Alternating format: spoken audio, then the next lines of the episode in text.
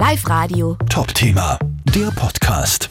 Was ist echt und was ist fake? In Zeiten von künstlichen Intelligenzen wird das Ganze immer schwieriger zu unterscheiden. Vor allem, wenn man sich das neueste Buch vom Linzer Grafiker Jürgen Ohmann anschaut. Jürgen, du bist da, du hast ein ganz besonderes Buch herausgebracht, das Book of Smiles. Was ist das Besondere dran? Ja, hallo. Ähm, das Besondere an dem Buch ist, dass das Buch eigentlich nicht ich gemacht habe, sondern es eigentlich von vorn bis hinten von einer künstlichen Intelligenz erschaffen worden. Und es sind Fotos drinnen, die es eigentlich nicht gibt. Genau. Äh, das Buch besteht eigentlich aus, aus lauter Hochglanzporträts von prominenten Persönlichkeiten, die ähm, ein Grinser am Gesicht haben. Und jetzt konnte man natürlich glauben, was ist das Besondere dran? Man nimmt einfach ein Foto her von einem Prominenten und lässt irgendeine Face-App drüber rennen. Das war natürlich langweilig gewesen. Ja. Das, das ist nicht der Sinn dahinter, sondern das Spannende dabei ist, dass keins von diesen Bildern vorher jemals so fotografiert worden ist. Also es hat kein einzelnes Bild als Ausgangsmaterial, sondern es hat auch trainierte künstliche Intelligenz im Hintergrund, die einfach weiß, wie schaut zum Beispiel ein Mr. Spock aus, wie schaut ein Leonardo DiCaprio aus, wie ein Mensch weiß, wie jetzt zum Beispiel irgendein Promi, äh, Prominenter ausschaut und den dann, wenn er künstlerisch begabt ist, auch malen kann. Zum Beispiel. Und genauso kann die KI denjenigen jetzt nicht malen, aber so darstellen, wie ich das von der KI verlange. Du hast es schon kurz angesprochen. Es lachen dann wirklich und grinsen und, und, und hauen sich voll an in deinem Buch. Mhm. Äh, Menschen, äh, Promis, die man so überhaupt nicht kennt, also die normalerweise nie lachen würden, werden zum Beispiel. Ja, genau. Also das war die, die, die Grundidee dahinter. Deswegen ist am Cover der Leonard Nimoy, der Mr. Spock, der jetzt nicht unbedingt für sein heiteres Gemüt äh, bekannt war äh, mit, einem, mit einem total netten Grinser am, am Cover. Ja. Und so wollte ich eigentlich das ganze Buch durchziehen.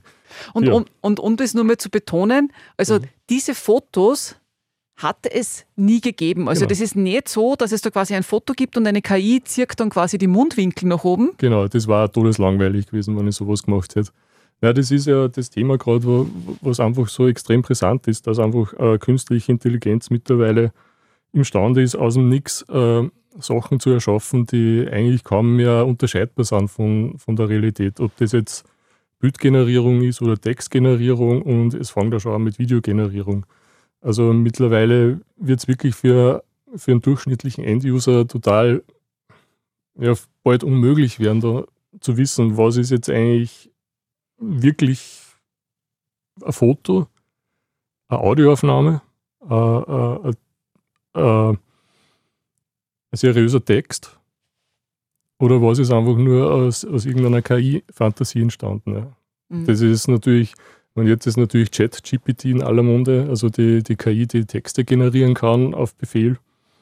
Und das geht ja so weit, dass, dass da mittlerweile komplette Webseiten mit, mit tausende Blog-Einträge gefüllt werden, die sich einfach die KI aus den Fingern sagt, die überhaupt keinen Anspruch auf, auf Richtigkeit haben aber für einen Enduser so klingen, wie waren, also die KI schreibt es in einem derartigen Selbstbewusstsein, schreibt die Blödsinn, dass das für einen, äh, für einen Enduser eigentlich nicht mehr wirklich leicht zu überprüfen ist, was ist jetzt eigentlich von einem Mensch gemacht und richtig oder von einem Mensch gemacht und falsch oder von einer KI gemacht und totaler Blödsinn. Ja. Und mhm. das wird natürlich eine spannende Herausforderung für die Zukunft werden, wie man mit dem umgeht. Mhm. Um bei diesen Fotos zu bleiben, ähm, gangert das mit jedem? Kannst du das auch mit mir machen? Grundsätzlich ja. Also wenn von dir genug Fotos im, im Netz existieren, geht es. Wenn es zu wenig Fotos von dir im Netz gibt, dann besteht immer noch die Möglichkeit, dass man selber eine KI trainiert. 15 bis 30 Fotos, würde ich mal sagen, aus allen möglichen Perspektiven und schon kann es losgehen mit der Bildgenerierung. Und die KI zaubert mir dann irgendeinen Gesichtsausdruck auf? Ja, ich kann dir als Papst äh, ein Foto von dir als Papst zaubern lassen oder als Torero oder keine Ahnung, es ist völlig wurscht, wo es geht. Wahnsinn. Und das schaut komplett echt aus. Das schaut in den meisten Fällen ziemlich echt aus, ja. Und man muss natürlich auch sagen, es wird immer besser. Also diese, diese Sprünge, vor einem Jahr wäre das noch nicht gegangen. Da hätte jeder sofort erkannt, ja, das ist irgendein generiertes Bild, das schaut komisch aus, es hat vielleicht eine Ähnlichkeit mit irgendjemandem, aber es ist komisch. Ja. Mittlerweile nicht mehr unterscheidbar von der Realität.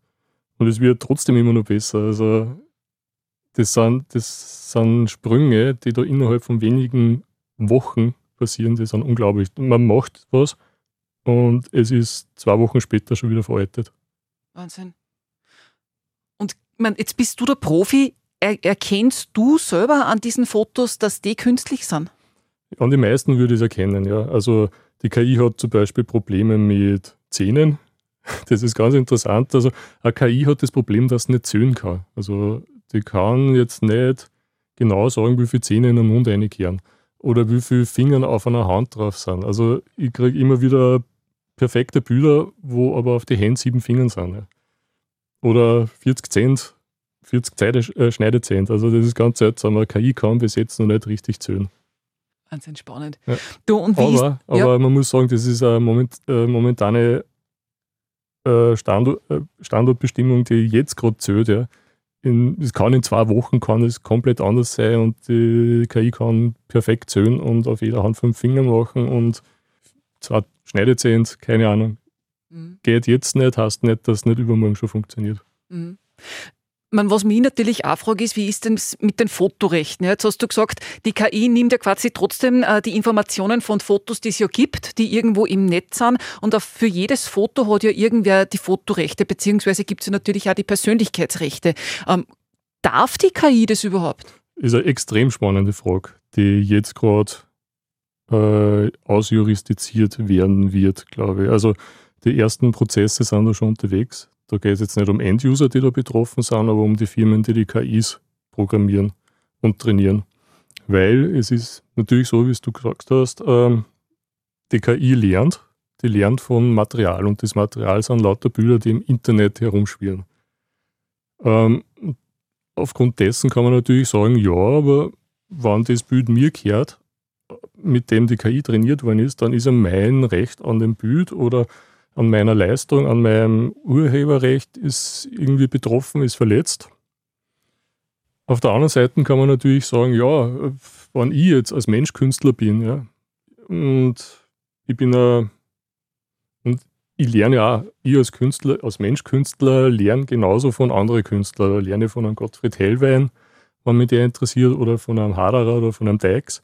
Kann ich mich inspirieren lassen. Ich kann den bis zu einem gewissen Grad kopieren, ja, kann keiner eigentlich wirklich was sagen, ja, weil das Werk habe ich geschaffen mit dem Material, das ich gelernt habe. Und dieses Material ist halt auch von echten Menschen. Ja. Kommt man genauso argumentieren, ja, die KI lernt halt genauso wie ein Mensch auch von echtem Material, von echten Menschen. Ja. Das wird ganz spannend werden. Ähm, jetzt auf mein Buch bezogen, wo natürlich Bilder von Prominente drinnen sind, wo man sagen konnte, ja, das konnte jetzt irgendwelche Persönlichkeitsrechte betreffen weiß ich auch nicht, ob das rechtlich genau geklärt ist. Also ich glaube, es ist eine ziemliche Grauzone, weil es einfach so neu ist. Diese Problematik, weil die Bilder hat keiner gemacht. Es ist natürlich erkennbar, dass das jetzt der und der Prominente ist. Auf der anderen Seite erkenne ich genauso gut beim Haderer, dass das jetzt ein Promi ist, den er, den er zeichnet hat in, einer, in seiner künstlerischen Freiheit und es ist, geht halt dann als Satire durch. Genauso hoffe ich natürlich, dass bei mir als Satire durchgeht, weil besteht jetzt, glaube ich, nicht die Gefahr, dass man an Mr. Spock, der grinst, jetzt irgendwie verwechselt mit dem tatsächlichen, der nie grinst hat. Ja, das ist halt einfach eine Überhöhung und ich hoffe, das fällt unter künstlerische Freiheit.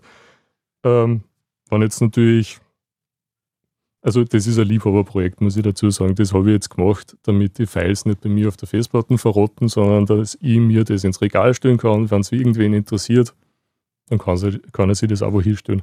Also ich glaube, der Schaden war jetzt relativ gering.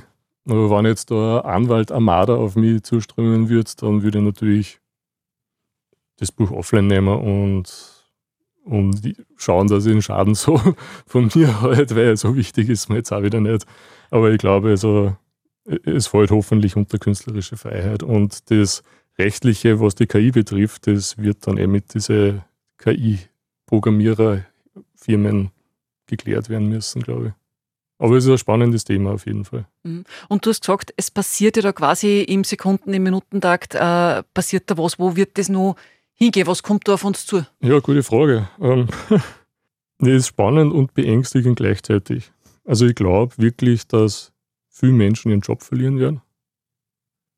Das fängt auch bei Illustratoren, weil mittlerweile kann ich der KI sagen, was ich für Illustration haben will. Und ich habe die Illustration in 10 Sekunden Und wenn mir den nicht taugt, dann lasse ich nur 100 machen und suche mir es aus die 100 aus.